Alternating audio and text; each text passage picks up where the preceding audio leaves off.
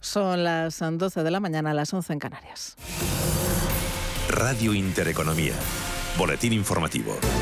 Buenos días. El presidente ruso Vladimir Putin ha advertido de que llevará la guerra hasta el final y de que la paciencia estará de su lado. Rusia ha asegurado superará paso a paso los desafíos con los que se encuentre. Palabras de Putin en su primera intervención ante los legisladores rusos desde 2021 en un discurso sobre el estado de la nación en el que ha asegurado que Rusia es invencible en el campo de batalla.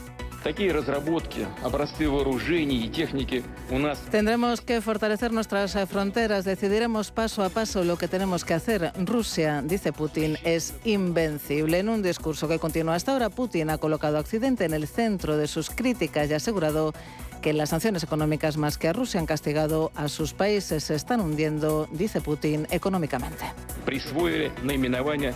Son ellos los que empezaron la guerra. Nosotros hemos usado la fuerza para parar esa guerra. El pueblo ucraniano es rehén del régimen de Kiev y de Occidente. Y primera reacción de Ucrania al discurso de Putin. Mikhailo Podolyak, asesor del presidente Zelensky, ha asegurado que Putin ha demostrado públicamente su irrelevancia y confusión. Ha puesto de manifiesto, asegura que Rusia no dispone de soluciones y que no tendrá ninguna guerra en Ucrania con implicaciones económicas directas como la subida de los precios que golpea especialmente a la cesta de la compra. Este martes y tras reunirse ayer con el Observatorio de la cadena alimentaria. El, ex, ministro de Agricultura, Pesca y Alimentación, Luis Plana, se ha desmarcado de Podemos y ha negado que los supermercados tengan márgenes excesivos por la crisis. Javier Aldea, buenos días. Buenos días. El ministro ha asegurado que las medidas tomadas en diciembre están teniendo un efecto claro y que los precios del IPC de los alimentos han tocado techo. En declaraciones a Onda Cero, Planas se ha mostrado en contra del discurso de Podemos, que en las últimas semanas ha tachado a los supermercados de saqueadores y especuladores y ha negado que se estén forrando a costa de la crisis. No, vamos a ver, quiero decir, es una cuestión de apreciación, depende de lo que yo, para mí, el beneficio empresarial, el margen empresarial es, perfectamente no, no solo normal, sino necesario si queremos crear riqueza, crear empleo y tener posibilidad de desarrollar una sociedad que crezca, pues como queremos, pues eh, evidentemente es absolutamente necesario la existencia de empresas que funcionen bien.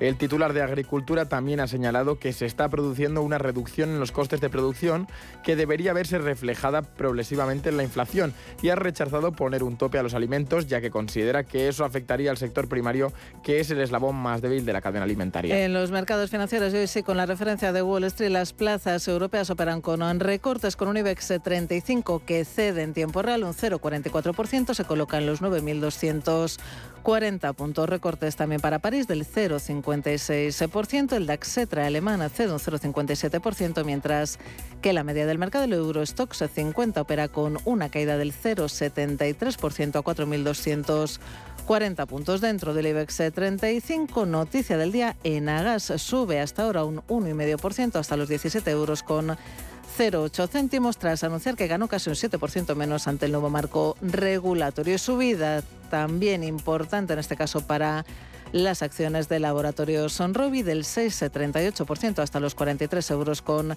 36 céntimos tras anunciar que ganó un 30% más en 2022. Tono negativo, como vemos, de las plazas europeas en una jornada en la que se ha conocido que la actividad de la eurozona se aceleró en febrero hasta su máximo de nueve meses. El índice PMI de la actividad en la zona del euro se situó en febrero en los 52,3 puntos, superior a los 50,3 puntos de enero y por encima de los 50 puntos que separan el crecimiento de la contracción.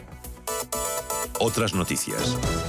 Naciones Unidas ha cifrado en más de 8.000 el número de civiles muertos desde el inicio de la invasión rusa de Ucrania, que este viernes cumple su primer aniversario, al tiempo que ha señalado que cerca de 13.300 civiles han resultado heridos a causa de las hostilidades. Las cifras revelan que el 61,1% de las víctimas civiles eran hombres, mientras que el 39,9% eran mujeres. Asimismo, muestran que al menos 487 niños han muerto y 954 han resultado heridos desde el inicio de los combates.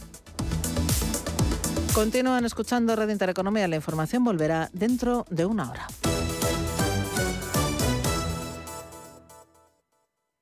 Radio Intereconomía es la mejor plataforma para dar a conocer, relanzar y poner voz a su empresa. Nuestro equipo comercial le asesora para conseguir sus objetivos. Contacte con nosotros en el 91 999 21 21 o escribiendo a comercial@intereconomía.com.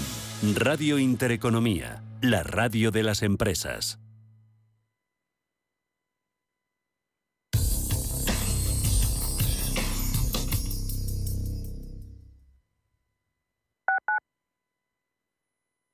Sí, con una simple llamada al 679 48 20 40 puedes ponerte en contacto directo con el experto en seguros José Luis García Ochoa, revisar todas tus pólizas y beneficiarte de grandes promociones. No lo dudes, llama al 679 48 20 40. Consigue la mejor atención, el mejor servicio y los mejores precios. Confía en un profesional de seguros con 30 años de experiencia. Llama a José Luis García Ochoa al 679 48 2040 y rentabiliza tu dinero. ¿Quieres invertir de manera inteligente con altas rentabilidades y riesgo controlado? Cibislen es la empresa líder en inversiones inmobiliarias. Invierte con garantías desde solo 250 euros. Miles de inversores ya confían en Cibislen para sacar la máxima rentabilidad a su dinero. Únete a la inversión inteligente visitando cibislen.com. La Hora de Miguel Ángel es un programa dedicado a la salud y la prevención de enfermedades. Con un lenguaje claro y sencillo, te explica cómo llevar una vida saludable. Todas las noches a la una y media de la madrugada en Radio Intereconomía.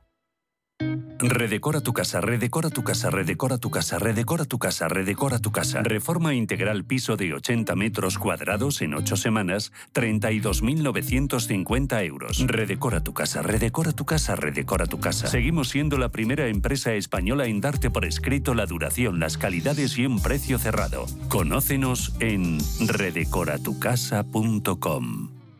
¿Hemorroides? Laboratorios Eterlic le ofrece el mejor antihemorroidal del mundo, Hemor. Apto para todo tipo de pacientes y es ecológico. Pídalo en farmacias, el corte inglés o al 924 551400. Si nos llama, le enviaremos un regalo. Eterlic, mucho más que una cosmética.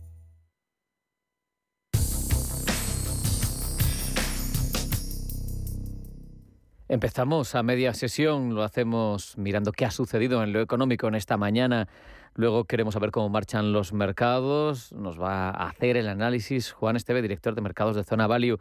Después el tiempo de tertulia, reflexión tranquila. Hoy, sobre todo, la actualidad económica de la mano de José Luis Moreno, director de la oficina de Madrid Nuevo Norte, y de Hugo Pereira, director del portal 24horaseconomía.com.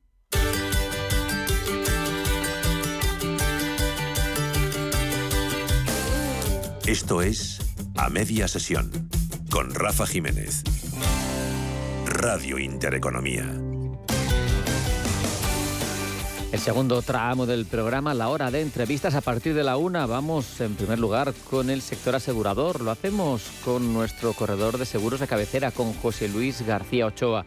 Luego ahondamos en la situación del sector del crowdfunding inmobiliario en nuestro país nos va a ilustrar sobre esta situación y sobre los proyectos de la compañía Urbanitae. Su consejero delegado Diego Bestard nos cuenta sus iniciativas y sus expectativas para el sector. A partir de la una y media de la tarde charlamos de recursos humanos. Este martes nos centramos en puestos de trabajo de esos que tienen mucho futuro por los cambios tecnológicos, los de la Web 3, con relación con el blockchain y con aptitudes de programación muy específicas. Puestos de trabajo, como digo, de futuro, de esos que no van a desaparecer, todo lo contrario, con esas nuevas tecnologías de los que vamos a charlar con Disrupt 3. Terminamos con Cascajares, galardonada esta compañía con el premio PYME del año 2022 en la provincia de Palencia.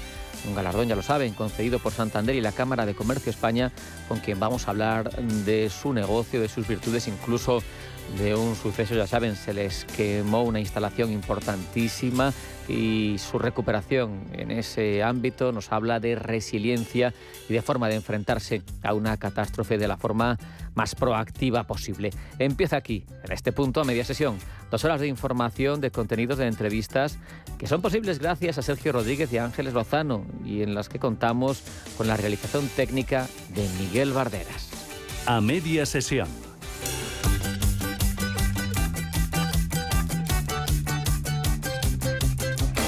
Continúa la visita de la Comisión del Parlamento Europeo a España para comprobar cómo se gastan los fondos NextGen. La vicepresidenta económica, Nadia Calviño, considera que es una visita muy politizada y que contrasta con el permiso de Bruselas, en este caso Comisión Europea, no Europarlamento, para seguir concediendo más paquetes de ayudas a España. Hay que recordar que una de las asignaturas pendientes del Gobierno de cara a esas exigencias europeas es la reforma de las pensiones, que sigue encallada. A pesar de ello, el ministro de Seguridad Social José Luis Escriba se ha mostrado optimista respecto de la consecución de un acuerdo, aunque desde los sindicatos, desde el mayoritario Comisiones Obreras, desmienten al ministro y aseguran que no se reúnen desde el pasado mes de diciembre. Tampoco las empresas están de acuerdo con las palabras de Escriba. El presidente de ATA y vicepresidente de COE, Lorenzo Amor, ha cuestionado que el acuerdo para esa segunda pata de la reforma de las pensiones vaya en la buena dirección. Recuerda que acumula un retraso de casi dos meses desde la fecha prevista para el cumplimiento de ese hito con Bruselas el pasado 31 de diciembre. Y los precios, entre tanto, siguen estando en boca de todos. Si ayer el Observatorio de la Alimentación no llegaba a ningún acuerdo en torno a los efectos de la reducción del IVA en algunos productos y el Gobierno, entre tanto, sigue fracturado en torno al papel que juegan los supermercados en toda esta situación, este martes reparamos en la coyuntura que atraviesan las grandes constructoras y concesionarias de infraestructuras. Su patronal, Seopan, ultima una batería de propuestas para mejorar la contratación pública en España, dado el reiterado incumplimiento de los presupuestos y de los plazos. También una alta litigiosidad y también la situación de indefensión y daño reputacional que sufren cuando la Comisión Nacional de los Mercados y la Competencia publican sanciones sin sentencia previa. A todo esto, el presidente de SEOPAN, Julián Núñez, explicaba aquí, en Capital Intereconomía, cómo han evolucionado los precios para el sector y qué reclaman. Si nos vamos a la energía, por ejemplo, al gas y a la electricidad, estamos hablando que actualmente el, el precio del gas es más de cinco veces superior al que teníamos en 2020 y el de la electricidad más de 1,2 veces. Es decir, seguimos teniendo un nivel de precios que es insoportable y por esa razón, eh, y habida cuenta de la previsión de inflación que tenemos para este año, que va a estar entre el 4 y el 5%, y por encima del 3 para el año 2024, es imprescindible que el Gobierno prorrogue el, decreto de revisión excepcional de precios, porque tenemos una situación muy complicada. Y esto además se agrava en los contratos de servicios que no tienen revisión de precios y tienen mucha mano de obra involucrada en su ejecución.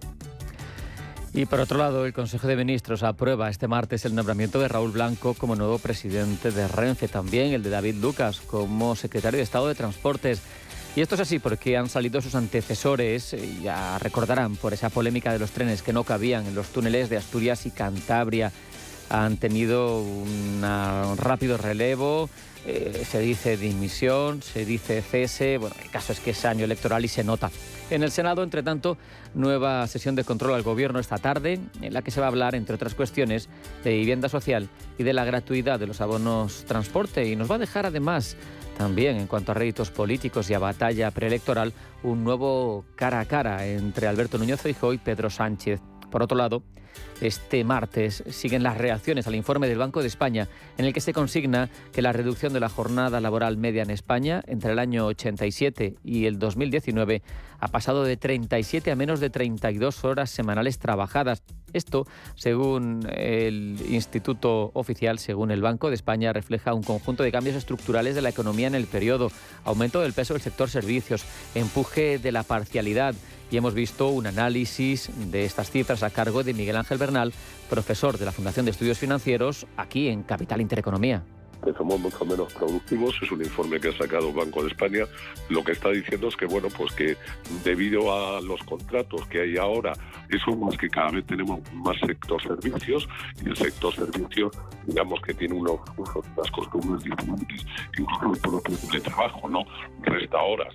Y entonces, bueno, eso hace que desgraciadamente la productividad, como tú muy bien conoces, los economistas somos pesadísimos, es decir, siempre mayor productividad, mayor productividad para emparejar el con la subida de los salarios, eh, pues en España esté cayendo y eso es una desgracia. Y tenemos también cifras que esperábamos, como el ZEW de confianza inversora en Alemania, 28,1 puntos frente a los 22 esperados y los 16,9 anteriores. Muy buena cifra, por tanto. El flash del PMI compuesto de actividad total en la zona euro, 52,3 puntos, dos por encima de lo registrado en enero, máxima de los nueve últimos meses y claramente en zona de expansión de la economía. La actividad empresarial ha aumentado más rápido de lo esperado en el segundo mes del año. Como digo, ha, alcanzado su máximo en nueve meses, sobre todo por el aumento de la actividad en el sector servicios y la recuperación de la economía en el ámbito manufacturero. Pero a todo esto, quienes llevan los designios de la política monetaria siguen siendo cautos. Es el caso de Oli miembro del Consejo de Gobierno del Banco Central Europeo, que apuesta claramente por más subidas de tipos. Se posiciona entre los halcones. El gobernador del Banco de Finlandia descarta así una pausa en esas subidas del precio del dinero al menos hasta el verano. Cuestión relevante, ya que según muchos expertos, gran parte de las valoraciones que se viven en la renta variable están basadas en la esperanza de que los bancos centrales apuesten ahora por bajar tipos de interés.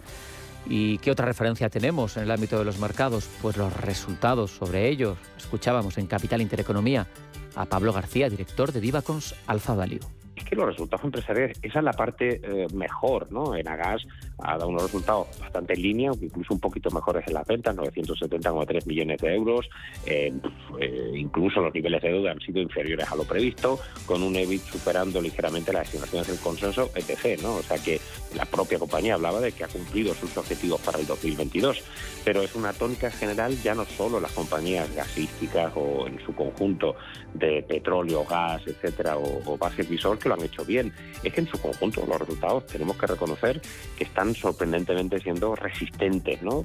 Un apunte antes de ir con el tiempo real sobre el discurso fuera de lo económico, pero con efectos en la economía, sin duda, del presidente ruso Vladimir Putin. Ha insistido en que Rusia no es el responsable de las hostilidades, ha señalado que el planeta entero está repleto de bases militares de Estados Unidos y ha recordado que todo empezó con el golpe de Estado de 2014 en Ucrania, apoyado, ha insistido, por Occidente.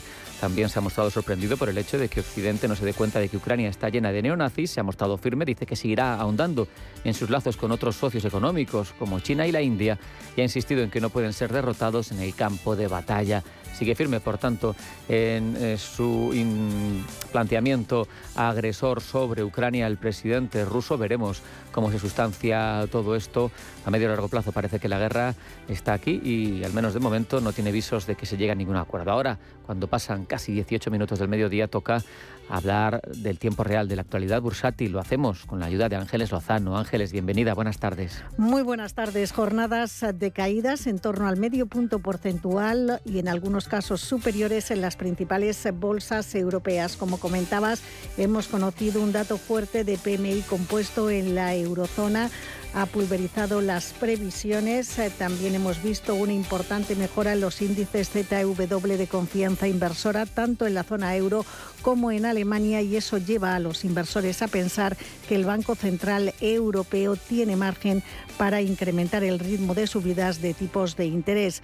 El IBEX 35 se deja un 0,43% y se sitúa en 9.241 puntos en lo que es su segunda jornada consecutiva de descensos. Vemos caídas en torno al 0,3 para el FT100 de Londres. Frankfurt y París pierden medio punto porcentual, muy en línea con el IBEX. Y hoy los descensos son más acusados en el caso del Mittel italiano, que retrocede un 0,9%. En el IBEX 35 destaca la muy positiva acogida que han tenido los resultados de laboratorios Robi. La compañía está subiendo casi un 5% y los títulos cotizan en 42,60 euros. También hemos conocido las cuentas de Nagas, suelen tomarse con una mayor cautela, una mayor tibieza pero en cualquier caso es el segundo valor más alcista del selectivo con un avance de un 1,25% y las acciones superando la cota de los 17 euros. Por detrás, empresas como Red Eléctrica o Grifols. Hoy los bancos están poniendo lastre al selectivo. CaixaBank encabeza las pérdidas, se está dejando un 1,7%. Si nos fijamos en el Eurostox 50, aquí lo que tenemos es a los títulos de Prosus encabezando el ranking de pérdidas. Se deja casi un 5% por detrás. Otra compañía, Adyen, que baja un 2,43 y el grupo de lujo Kering, que está retrocediendo casi un 2%. Entre los que suben, la francesa Pernod Ricard arriba un punto porcentual. Vemos también buen tono en Iberdrola y en Bayer. Y el eh, FT100 em, de Londres, eh, que está teniendo ciertas dificultades para superar, para mantenerse, mejor dicho, por encima de la barrera de los 8.000 puntos, se está viendo penalizado por compañías cíclicas como Anglo American, que baja un 4%, BHP, que se deja un 2,7% después de haber presentado resultados y también están perdiendo otras empresas del sector como Antofagasta, casi un 2,5%. Entre los que suben destaca HSBC, que recibe sus cuentas con un avance de casi un 2,4%. Y vamos a ver qué está sucediendo en los futuros eh, estadounidenses. Recuerden que hoy volvemos a tener negociación en Wall Street. Ayer fue un día cerrado por festividad. Eh, se celebraba el Día de los Presidentes y eso mm, provocaba el cierre del principal mercado del mundo. Caídas importantes en los futuros de los tres índices. El del tecnológico Nasdaq baja un 0,9%, un 0,8% se deja el del Dow Jones y el futuro del Standard Poor's 500 pierde un 0,75%. Gracias Ángeles, vamos ya con el selectivo. En a media sesión, el IBEX 35. Empezamos, como no, ese repaso por Acciona que tiene alzas discretas del 0,22% y se coloca en 186,40. Caídas eh, muy suaves del 0,2 para su filial de energías renovables, precio en 37,80. Acerinox avanza muy discretamente, apenas un 0,15%. Sus acciones se colocan en 10 euros y 11 céntimos. El grupo de infraestructuras ACS pierde un 0,65, 26,92. También en rojo AENA abajo un 0,29%, se va hasta los 139,75 euros por acción. Los descensos son más pronunciados en la central de reservas de viajes Amadeus, abajo un punto porcentual 55,30 último cambio. ArcelorMittal abajo un 0,86%, coloca sus acciones en 28,25 euros. Y el sector financiero en el que entramos empujando a la baja al selectivo español BBVA, entre los que más bajan se deja un 1,25, 6,88. Pierde también Sabadell, cede un 1,14%, un euro 17 céntimos. El Santander se deja un punto porcentual hasta los 3 euros con 47. Recorta Bank Inter también por encima del 1%, cae en concreto un 1,14%, está en 6,57 euros. Y el que está sufriendo la mayor presión vendedora es CaixaBank dice adiós a la cota de los 4 euros, 3,99 al bajar un 1,65. Unicaja recorta también por encima del punto porcentual y cae un 1,36% hasta 1,16 euros. Celnex, eh, vuelta a las subidas y al orden alfabético, está recuperando un 0,4%, muy cerca de los 38 por título, en 37,98. Logista, la compañía de distribución integral, plana ahora mismo 24 euros y 6 céntimos. Recordemos que paga dividendo pasado mañana y que lo está descontando en el día de hoy. Enagas, arriba un 1,19 es la, una de las compañías que hoy presentaba resultados. Se cotizan con subidas que le permiten al valor recuperar los 17 euros por título en 17,03. Se acerca a los 19 euros en DESA 18,95, arriba un 0,37%. Ferro Ferrovial, el grupo de infraestructuras, pierde algo más de un punto porcentual. De momento mantiene la cota de los 26. Mayor es la caída para Fluidra, la compañía de piscinas, cede un 1,5%, 1,56 en concreto, está en 16,37 euros por acción. El grupo de moderivados Grifols subiendo un 1,10 hasta 14,35. Nos fijamos en Iberdrola, con alzas la eléctrica avanza un 0,87%, está en 11 euros justos. La tecnológica Indra repite precio de cierre de ayer, 11,66. En rojo, la matriz de Zara Inditex se deja un 0,77%, se coloca en 28,37 euros. Inmobiliaria Colonial pierde un 1,10 hasta 6,75 euros. Consolida niveles IAG está eh, en estos momentos en un euro y 84 céntimos. Y la estrella del día es Laboratorios Robi, que presentaba esta mañana sus cuentas antes de la apertura. Sube casi un 5%, en concreto un 4,8 en 42,72. Repite precio de apertura MAPFRE, cerca de los 2 euros, 1,96.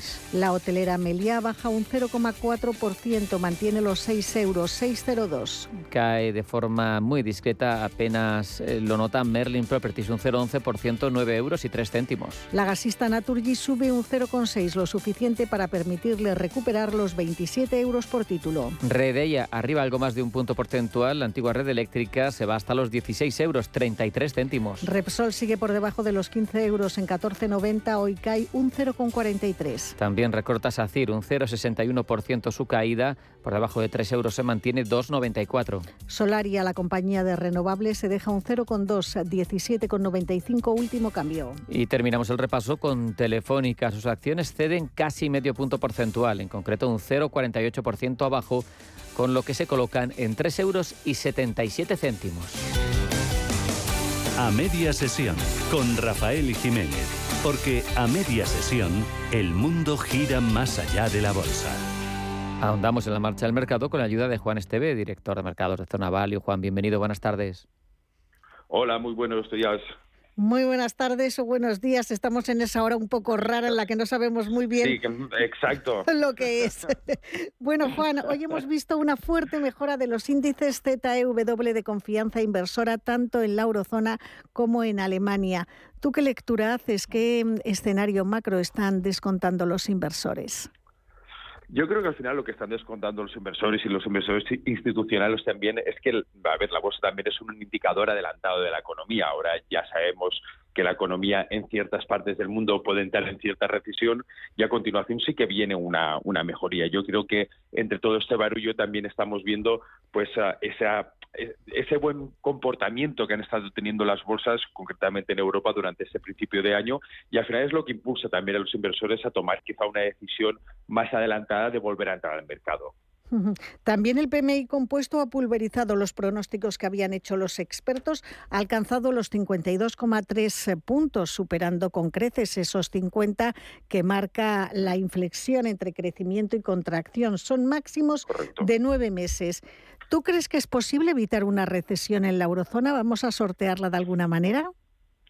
Yo creo que en conjunto sí, aunque sí que hay algún país como es Alemania que ya ha adelantado que sí que puede entrar en una recesión técnica. Yo creo que en conjunto Europa está bastante ah, bien posicionada para poder salvar esa recesión y ponerse de alguna forma por delante de Estados Unidos. Yo creo que además esto lo que va a favorecer también es que a esa descorrelación que estaba habiendo el entre el mercado americano y el mercado europeo vuelva a juntarse y podamos volver a tener más o menos un mercado o un mercado de valores más o menos parecido. Yo creo que en Europa estamos muy cerca de poder salvarla.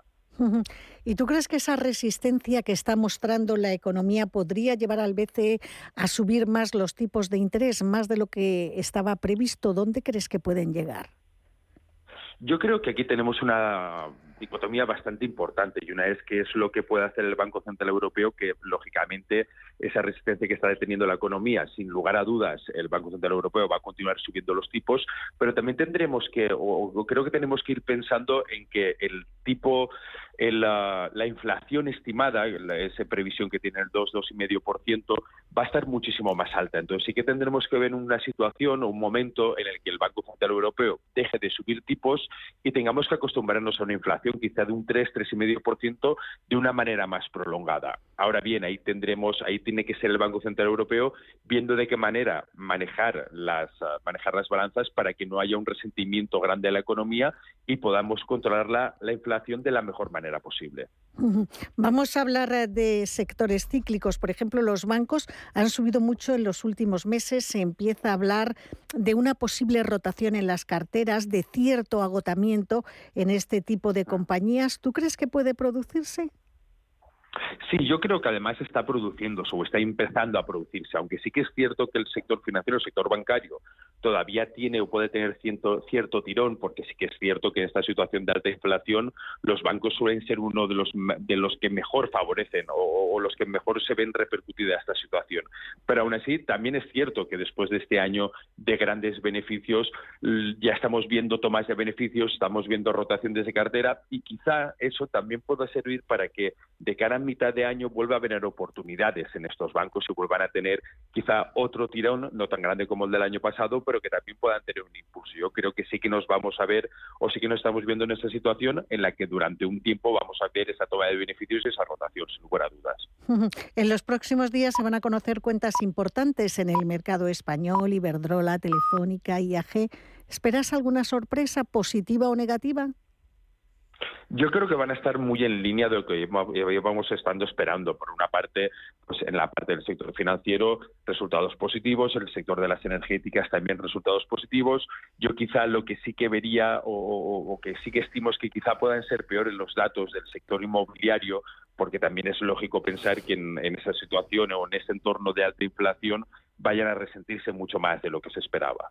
En Estados Unidos se van a publicar también cuentas, es un mercado que sigues con atención. Vamos a ver hoy, por ejemplo, cifras de Walmart, también en los próximos días, Nvidia, Moderna.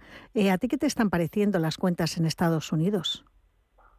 En conjunto están siendo peor de lo que habían sido en meses anteriores, pero ya es algo que estaba previsto. Ya hemos visto, pues visto hasta ahora todas las empresas de Standard Poor's que han presentado resultados, ha habido un porcentaje bastante más bajo de, empresas que han presentado buenos resultados respecto a ejercicios anteriores. Yo creo que eso está en la línea de lo que se esperaba y todavía va a estar más en línea de lo que se espera en próximos trimestres.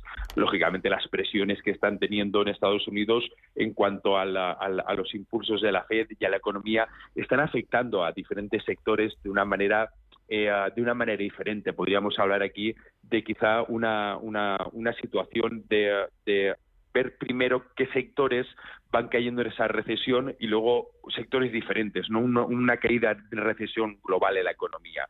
Y eso lo estamos viendo quizá en el sector, eh, quizá el, más llamativo es el sector tecnológico, el sector de las viviendas también estamos viendo cómo está afectando. Entonces yo creo que en conjunto las presentaciones de resultados pues están en línea bastante más negativas de lo que habíamos tenido y todavía yo creo que las que quedan por presentar van a estar en la misma línea. Hablemos también del precio del petróleo. Hoy tenemos al Brent de referencia en Europa ligeramente por encima de 84 dólares. Se espera que este año China, que es el mayor importador del mundo, aumente la demanda. ¿Hasta dónde podrían subir los precios? Yo no lo vería muy lejos de los 90 dólares. Yo creo que por ahí sería 90, incluso si fuéramos muy agresivos, 95. Yo creo que al final ese es el precio que ya se marcó, ya se estipuló que podía quizás ser el más cercano a largo plazo del tiempo desde hace unos ejercicios. Lógicamente, esa mayor demanda de China va a impulsar nuevamente el consumo va a impulsar nuevamente, mejor dicho, el aumento de precios y yo creo que unos precios que podríamos tener estimados estarían muy cercanos a los 90 dólares. Y ya para terminar, eh, Juan, eh, con todo lo que me has contado, ¿qué estrategia, qué recomendaciones eh, das a los inversores, tanto en las bolsas europeas, en especial en la española y, por supuesto, en la estadounidense? Yo ahora mismo aquí en España o aquí en las bolsas europeas no dejaría de mirar, como he dicho anteriormente, los bancos, pero para un tipo de inversión quizá esperándonos a que haya esas, esas tomas de beneficios, esos recortes. El sector turístico es un sector que también miro con muchísima atención aquí en Europa y es un sector que creo que puede ser este año, incluso en España, el sector más predominante, así como el año pasado con el sector financiero. Y en Estados Unidos no me alejaría mucho de las tecnológicas, aunque son empresas que lo están sufriendo mucho, me fijaría más en aquellas empresas tecnológicas de pequeña capitalización y que estén muy ligadas a, tecnologías disruptivas, porque creo que ahora mismo sí que pueden tener una atracción importante de cara a los inversores después de aquel varapalo que tuvieron el año pasado y teniendo en cuenta que las empresas tecnológicas a medio y largo plazo son empresas que, aunque tienen mucha volatilidad, son empresas que suelen hacerlo bastante bien. Pues nos quedamos con todas esas recomendaciones. Juan Esteve, director del Departamento de Estudios de Zona Value. Muchas gracias eh, por habernos acompañado en esta edición de A Media Sesión. Que tengas una muy feliz semana y hasta la próxima. Te mandamos un abrazo. Igualmente, un placer como siempre. Un abrazo.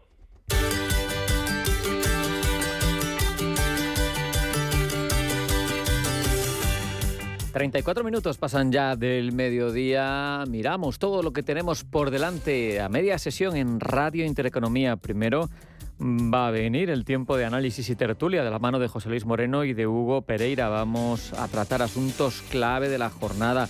Tocaremos, como no, esa visita de la delegación de la Eurocámara a nuestro país, eh, la gestión de los fondos, eh, cuestiones eh, como el despido que se insiste, el pacto de estabilidad y crecimiento, eh, lo que afecta también a la capacidad de inversión en nuestras ciudades, cómo unas acciones y otras no son iguales y cómo alguna de nuestras ciudades destaca en ese ámbito. Bueno, muchas cuestiones de índole económica que llenan la actualidad de esta jornada de martes. Después, a partir de la una, hablamos primero de seguros, de la mano de José Luis García Ochoa, de crowdfunding inmobiliario con Urbanitae. Veremos en recursos humanos todo el nicho que se abre con la Web 3 y con la programación específica. Nos va a ayudar a entender los Disrupt 3. Y terminaremos con el premio PyME del año en Palencia, concedido por Santander y Cámara de Comercio de España, que es Cascajares. Todo eso va a venir en los próximos minutos hasta casi las 2 de la tarde. Primero una pequeña parada y a la vuelta, como digo, tiempo de tertulia sigue a media sesión en Radio Intereconomía. Esto es A Media Sesión.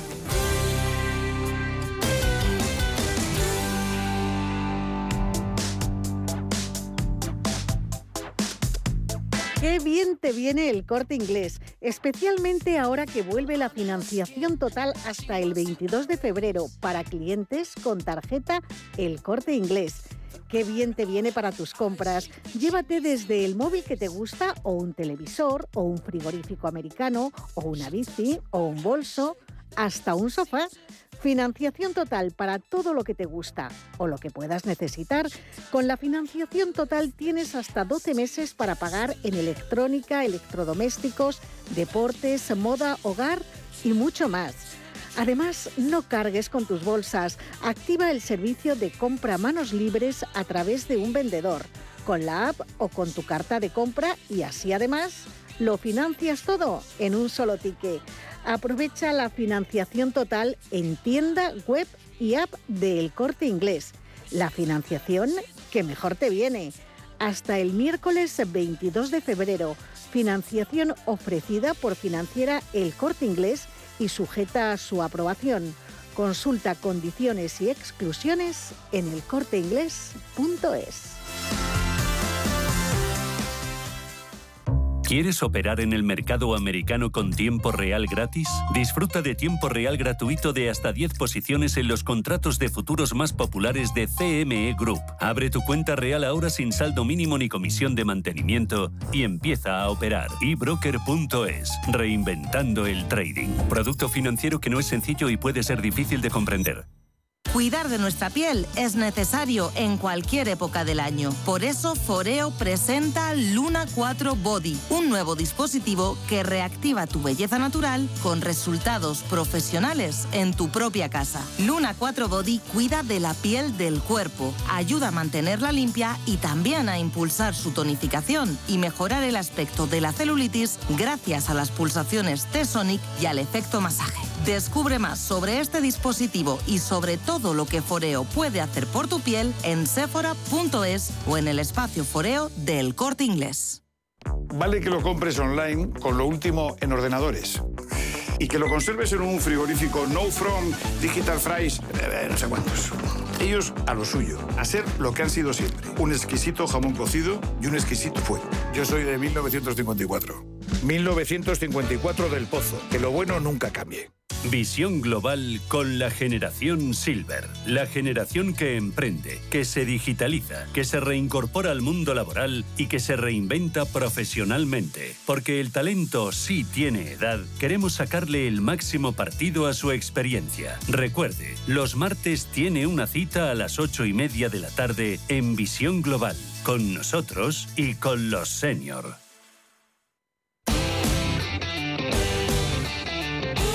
En a media sesión, la tertulia económica.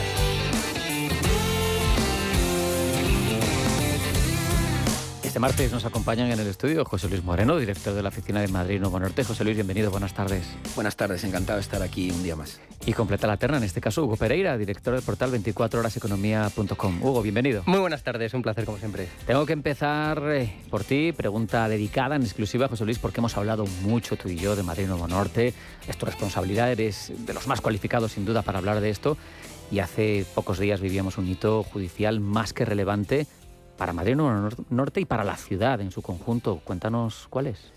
Pues la verdad es que justo la, semana pasada, al salir casi de, la presencia aquí, eh, recibimos la, buena noticia de que los nueve recursos que había interpuesto contra eh, Madrid Nuevo Norte en el Tribunal Superior de Justicia de Madrid habían fallado a nuestro favor, es decir, los habían eh, descartado. son casi 1.800 folios de unas sentencias que lo que dicen básicamente es que lo que estábamos haciendo era correcto y además eh, fue un espaldarazo para Madrid Nuevo Norte.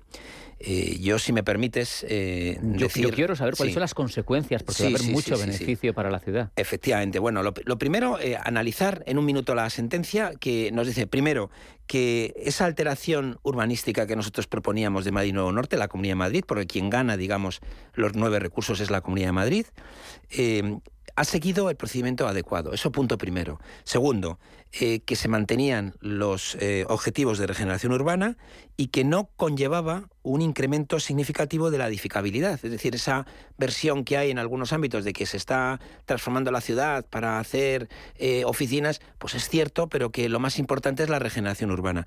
Y luego apuntan dos temas que para mí son muy importantes para el futuro de este tipo de grandes operaciones de transformación urbana. Primero, de alguna forma dice que la colaboración público-privada es imprescindible, es necesaria.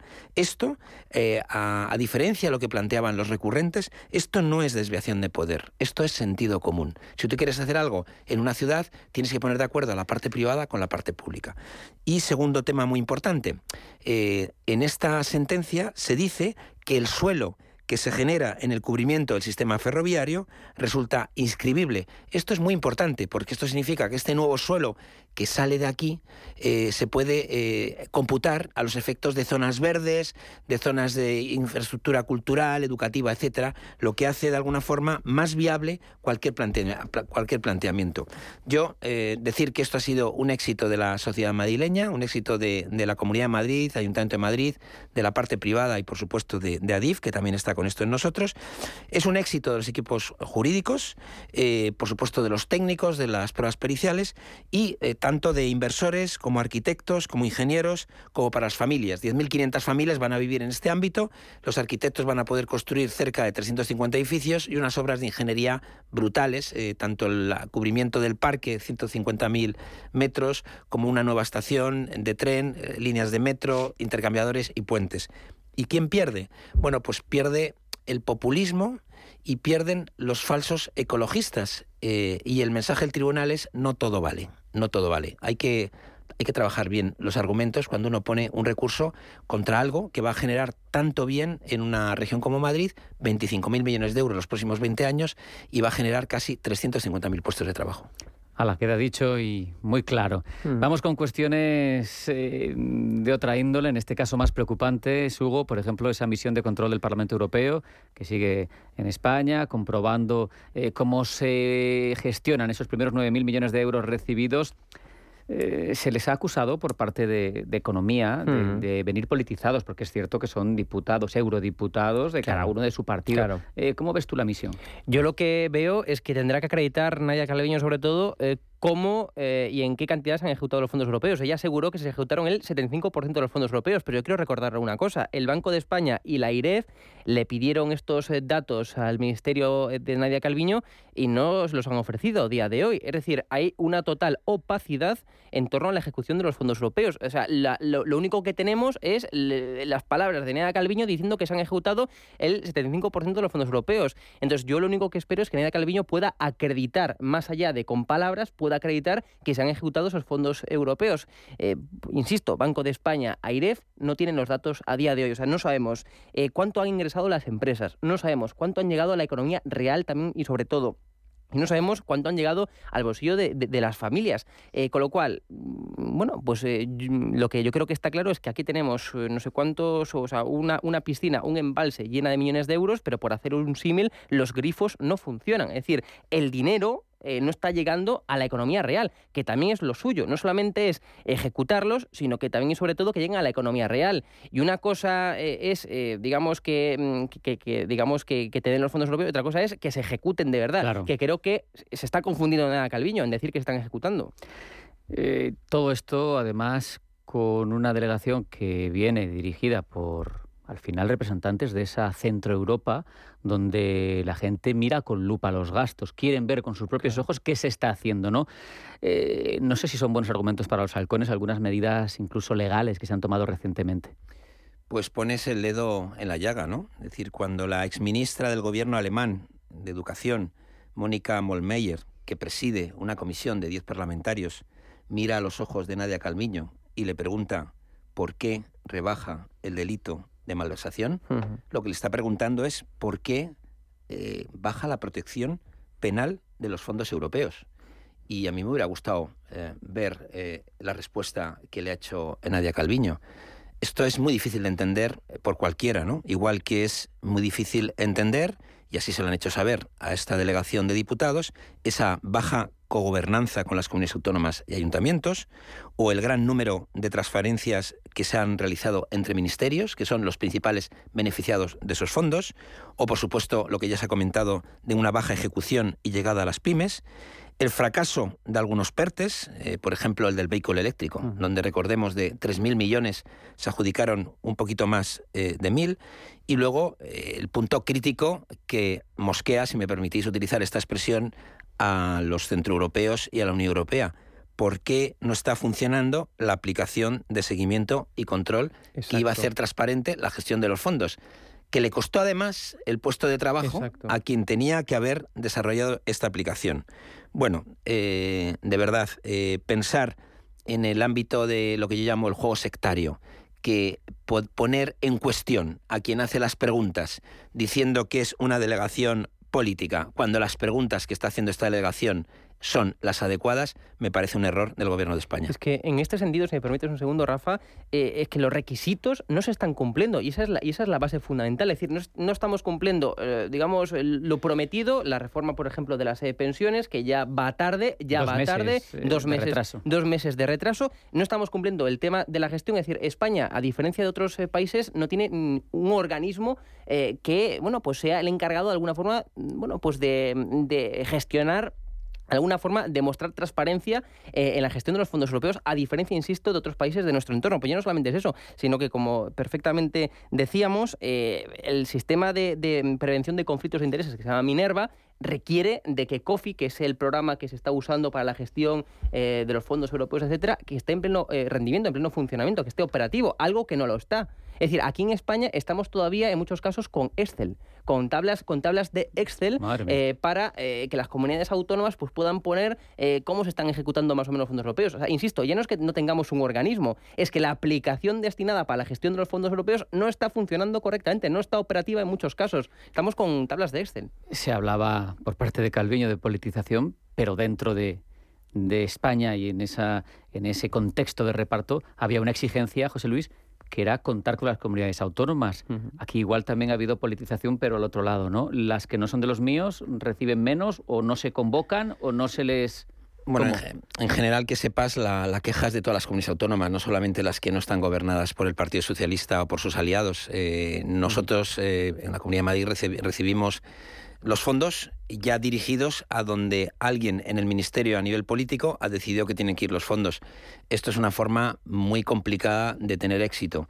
Yo por poner un símil que todo el mundo va, va a entender, la gestión chapucera de los fondos es el mismo nivel de chapucería que hay con la ley de solo sí es sí. Es decir, la misma eh, falta de técnica legislativa y normativa que se ha, se ha hecho en una mal ley que todos estamos viendo que está dejando a violadores y gente peligrosa en la calle, la ley de solo sí es sí, es lo que se está aplicando en los fondos europeos. ¿Por qué se, queja menos la gente que con el solo sí es sí? Bueno, porque los efectos en esto se van a ver más en el medio plazo y no se están viendo tan en el corto plazo como la suelta, digamos, eh, o dejar en la calle a violadores y personas que tenían que estar mucho más tiempo en la cárcel. Otra cuestión que es transversal, que siempre nos preocupa y nos ocupa, es la de los precios. Vimos el comienzo de la semana con el Observatorio de la Industria Alimentaria, que al final hubo desencuentro dentro del mismo. Eh, Podemos sigue insistiendo en que eh, la otra facción del gobierno se está plegando a los intereses de un oligopolio de supermercados. Nadia Calviño descarta bonificar la cesta de la compra como pide Podemos. Eh, ¿Qué se hace aquí? Bueno, lo primero es no mentir a la, gente, es decir, y decirle claramente que la escalada de precios es acumulativa, es decir, que esto de ahora comparar un mes con el anterior y tratar de maquillar eh, los datos, esto no deja de ser, eh, bueno, pues una forma de, de alguna forma, tergiversar la, realidad, la realidad económica en este, en este caso. Para empezar, mm, hay que decir claramente que para que los precios vuelvan a su estado original va a pasar mucho tiempo si es que vuelven, en algunos casos. Segundo, lo que hay que decir es que las medidas de, de Pedro Sánchez no están funcionando. Las medidas, por ejemplo, ejemplo, bajada del IVA. Bien, carne, pescado, verduras se excluyen de esa bajada del IVA, con lo cual ya van no sé cuántos alimentos básicos que no se han visto beneficiados. Y segundo, alimentos básicos, básicos que sí que se vieron beneficiados por la bajada del IVA, como el arroz, están a día de hoy subiendo de precio. Con lo cual es que no, es que no están funcionando, eso es claro y evidente, es objetivo decirlo, no están funcionando las medidas de este gobierno. Pero sobre todo, insisto, hay que decir, no hay que mentir, hay que decir claramente que la escala de precios es acumulativa y poner un tope, un tope máximo o prohibir que, eh, digamos, en los supermercados, eh, pues en ciertos productos, eh, pues no, no fluya el libre mercado, que es peor el remedio que la enfermedad, como ya se ha visto de forma histórica en tantos otros casos en los que se ha intentado poner esta medida que propone Unidas Podemos encima de la mesa. Es que está siendo, sería peor el remedio que la enfermedad. Hay una ley de cadena alimentaria que tendría que, que, aplicarse bien, ¿no? Y que, estaría todo controlado, ¿no? Claramente, sin medidas eh, imaginativas. Vamos a ver, eh, gobernar es algo más que salir en la televisión. Eh, yo hablo de alquimia sectaria cuando en momentos de incertidumbre, y estamos en un momento de incertidumbre, eh, hay tanto desacuerdo y tanto sectarismo. Las medidas que propone Unidas Podemos son eh, fracasadas en Venezuela, en Cuba y en Argentina, y me atrevería a decir en Corea del Norte. No, no creo que haya algún sitio más donde se hayan implantado. Y estos políticos que buscan culpables, señalando a las empresas, realmente son los responsables de lo que ha ocurrido. Cadena alimentaria muy simple. Tenemos el campo, tenemos el transporte y tenemos la distribución. En el campo del clima es el que hay, no podemos hacerlo, pero el agua, la política de agua errónea de este gobierno, cómo están dosificando el agua del campo, van a encarecer, siguen encareciendo el producto agrario. La energía, la política equivocada sobre la energía, los salarios. Vamos a ver, ¿es que algún oyente no sabe que la mayoría de los empleados del campo cobran el salario mínimo. Cuando tú subes el salario mínimo, estás subiendo el coste de los productos del campo. Y luego, por supuesto, en lo que es el producto, las semillas. Cuando tú haces una política que dependes del exterior para tener las semillas y los productos del campo, pues tiene un problema. Transporte. Si tú tienes una política errónea del combustible y evitas eh, que de alguna forma nosotros también podamos eh, acceder a ese combustible de una forma más económica, estás encareciendo el producto. Y ya en la distribución volvemos a encontrarnos con los salarios. ¿Quién cobra eh, los salarios eh, mínimos, eh, salario mínimo interprofesional? Pues la gente que trabaja en los supermercados. Es que cuando tú tocas, cuando te cargas el pacto de rentas y cuando tú tocas, tocas el salario mínimo interprofesional sin hablar con los empresarios, lo que estás haciendo es encarecer. Cuando subes, digamos, en los autónomos la cuota, estás encareciendo el coste, la energía. son los responsables. Y luego recordemos una cosa, tenemos energía cara por el mogollón que montamos contra Argelia. Teníamos la oportunidad de haber sido un socio privilegiado de Argelia en una crisis energética y rompimos la baraja. O sea que el principal culpable del encarecimiento de los productos de los supermercados, que no le quepa a nadie la duda, es el gobierno. Son los mismos que intentan decir que nos vienen a salvar y lo único que están haciendo es perpetuar un fracaso como ha sido un fracaso en los países que siempre digo yo que son los ejemplos de estas políticas. Venezuela, Cuba, Argentina y, Corea del Norte. Sí, pero subrayar sobre todo la falta de diálogo, es decir, que ahora mismo excluyen para todo a la patronal.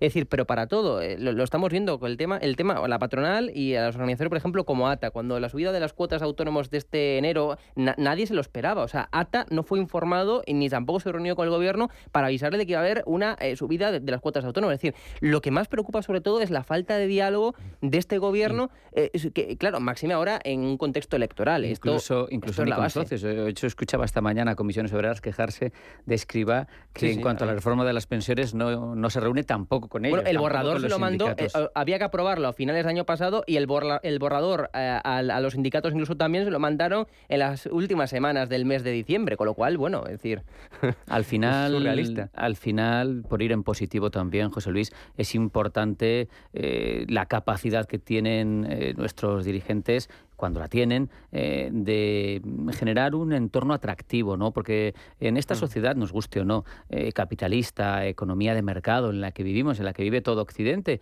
eh, pues de lo que se trata es de atraer inversiones, ¿no? Y mm, está hoy mala, por cierto, de, de visita en Londres la presidenta de la Comunidad de Madrid. Allí ha dado algunos datos importantes, ¿no? Ha dicho que Madrid ha recuperado el PIB prepandemia, cosa que no ha hecho la economía global del país que ha crecido un 5,7% y, y, es importante esa inversión británica, a pesar de, todo lo que tienen los británicos, que no, es, que no es poco ahora mismo en esta coyuntura concreta, pero hay que atraer esos inversores, ese dinero internacional para, nuestro país.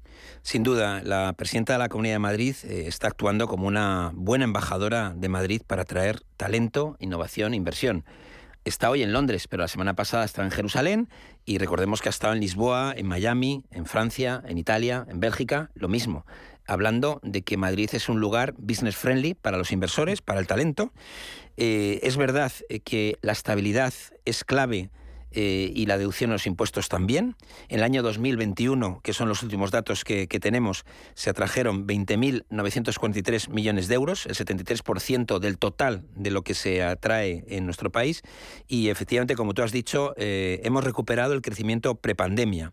Al final, eh, las reuniones que está teniendo la presidenta de la Comunidad de Madrid en Londres con bancos, con fondos, con el propio Microsoft, eso es muy importante porque Madrid se está posicionando como un su lugar excelente para centros de datos, data centers, ¿no? Eh, somos un hub ya en Europa para eh, este, esta, estas nuevas empresas que facilitan que luego se instalen en su entorno empresas que utilizan el dato como forma fundamental de, negocio. Pero también ha tenido reuniones con empresas de logística, emprendedores, con equipos de construcción. Al final, de lo que se trata es de decir, eh, Madrid es un lugar amistoso para las inversiones, igual que estamos haciendo desde, desde Madrid Nuevo Norte. Me consta que también en su agenda lleva eh, presentaciones de Madrid Nuevo Norte.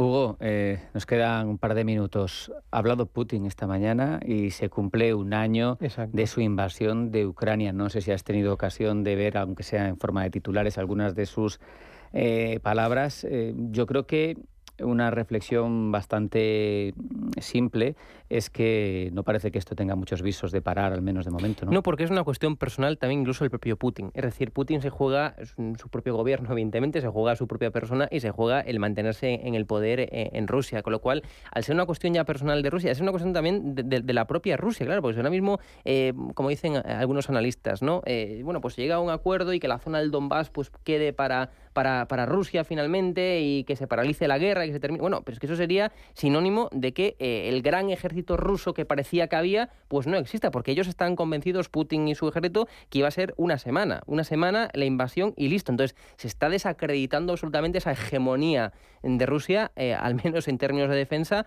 en términos de ejército, a nivel internacional, con lo cual ya es una cuestión personal. Por eso la guerra tiene muy poco, vamos, yo, lo, único, lo único que interpreto, como dicen algunos analistas y expertos en la materia, es que puede haber una escalada una escalada de la guerra para que cambie de alguna forma el statu quo, porque ahora mismo están en una especie de statu quo, o sea, de, punto, muerto. de punto muerto, ninguno de los dos, ni Ucrania ni, ni, Rusia, eh, hacen nada diferente a lo que estaban haciendo hasta ahora, pero llegará un momento en el que haya una escalada. Una escalada para desescalar, como dicen los expertos, ¿no? Es decir, para cambiar un tanto el statu quo y a ver por qué lado se inclina la guerra. Lo que pasa, José Luis, es que a mí en esto me parece, por hacer una analogía con esa frase famosa del win-win, a mí me parece que esto es un lost-lost. O sea, aquí, mm, pase lo que pase, pierdes, porque si hay esa escalada, esa escalada va a ser en forma de armas mmm, peores y por eso decía hoy Putin, yo creo que ellos no pueden perder la guerra. No se refiere a que no puedan perder una guerra convencional, se refiere a, que, a lo que tienen detrás. Sin a duda, todo lo nuclear. Sin duda, nadie, nadie, yo no veo que nadie esté trabajando por la paz. La paz es importante para todos. Es una escalada en uso de armamento y una escalada verbal. Y a mí sí me gusta, siempre que me preguntan decirlo, eh, a los oyentes, eh, si seguimos con la escalada, eh, los hijos eh, que irán a la guerra no serán los hijos de los dirigentes que están diciendo la guerra, Exacto. sino son nuestros hijos. Entonces yo creo que todos en nuestro entorno tenemos que trabajar por esa paz, eh, por llegar a algún tipo de acuerdo y, es- y efectivamente seguir apoyando a, a Ucrania. así se hace, es decir, el gobierno de los Estados Unidos lleva ya invertidos eh, 27.000 millones de euros en ayuda militar. Esto es un 40% del presupuesto de defensa de, de Rusia y evidentemente yo veo que pocos están trabajando por la paz y para mí es, es muy importante para la estabilidad mundial. Con esa reflexión nos quedamos. José Luis, Hugo, muchas gracias a los dos. Un abrazo. Hasta Muchas la gracias. próxima.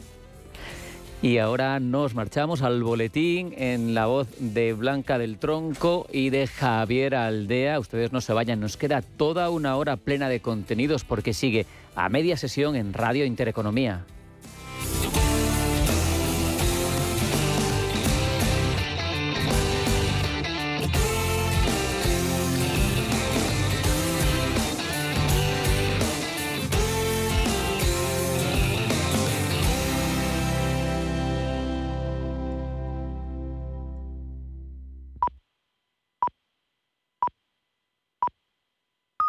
Es eh, la una de